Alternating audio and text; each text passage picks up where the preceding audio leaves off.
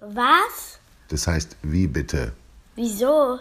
Wie erkläre ich's meinem Kind? Warum Spargelurin seltsam riecht und was Enzyme sind. Von Friedjof Küchemann.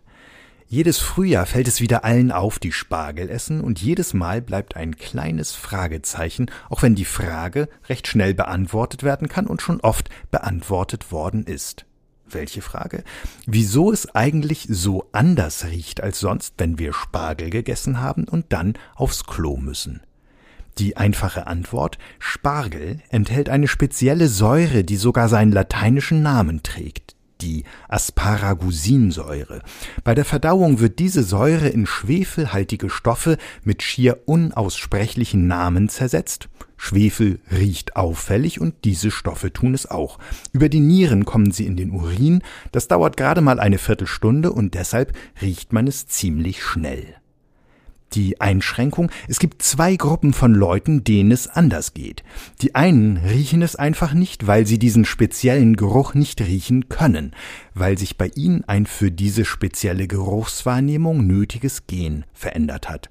Und die anderen könnten es zwar riechen, aber bei ihrer Verdauung findet dieser spezielle Zersetzungsprozess von Asparagusinsäure in S-Methylthioacrylat und andere Stoffe einfach nicht statt weil auch für diesen besonderen kleinen Verdauungsschritt ein besonderer Stoff nötig ist, den nicht alle Menschen selbst in ihren Zellen produzieren können, ein spezielles Enzym.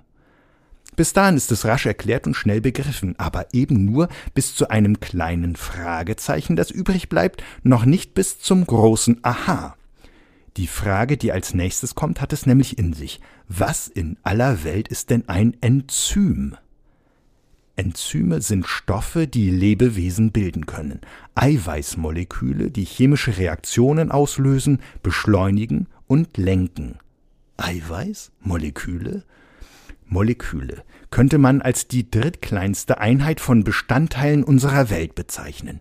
Die kleinsten sind die Elementarteilchen, sie bilden die zweitkleinsten Bestandteile, darunter Atome, und aus den Atomen bilden sich wiederum Moleküle. Wasser ist ein sehr einfaches Molekül. Luft ist ein Gemisch aus vielen Molekülen und auch wir Menschen, könnte man sagen, bestehen aus einem Gemisch aus Molekülen. Der größte Teil von Molekülen in unserem Körper ist, wenn man mal das Wasser weglässt, Eiweiß oder wissenschaftlich gesprochen Protein. Das kommt nicht nur in Eiern vor, sondern in vielen tierischen und sogar pflanzlichen Lebensmitteln. Sonst hätten Vegetarier ein Problem. Proteine sind nämlich eine der drei großen Nährstoffgruppen, die der Mensch unbedingt braucht. Wir brauchen die Proteine, die wir zu uns nehmen, um andere für uns lebenswichtige Proteine zu erzeugen. Manche Proteine bestimmen den Aufbau unserer Körperzellen, unserer Knochen, Muskeln und Organe. Andere schützen uns vor Infektionen, Antikörper oder steuern Vorgänge im Körper, Hormone.